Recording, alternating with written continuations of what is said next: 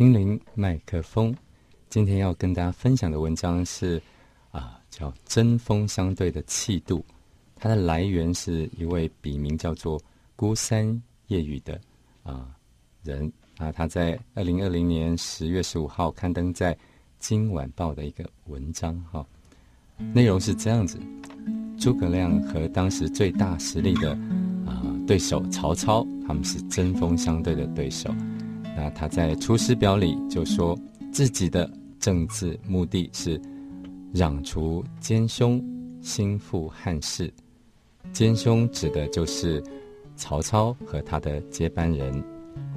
凡是针锋相对的两派，通常在提到对方的时候，往往都容易用贬义词来狠骂对方一通，或者是讽刺挖苦。总之，没有什么好话可说。诸葛亮的高明之处在于，他对敌人的优点也看得很清楚。并不惜予以充分的肯定，例如他说过：“曹操打仗太厉害了，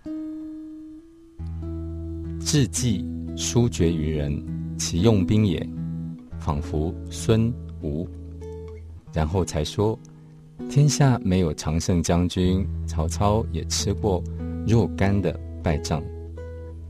曹操的儿子曹植是一流的才子。”诸葛亮很看重他的才华。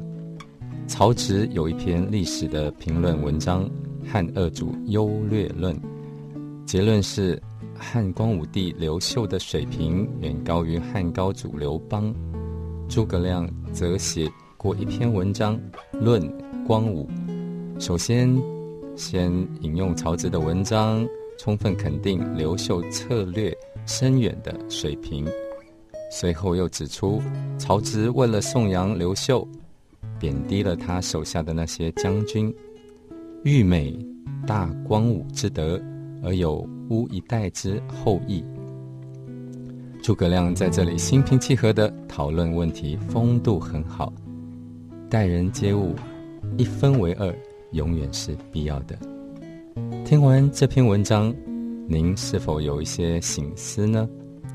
我们平时，尤其是在气头上，看待事情是否只看自己想看的那一面，只听自己想听的话，而评论事物是否只赞扬自己喜欢的人，批评自己讨厌的人呢？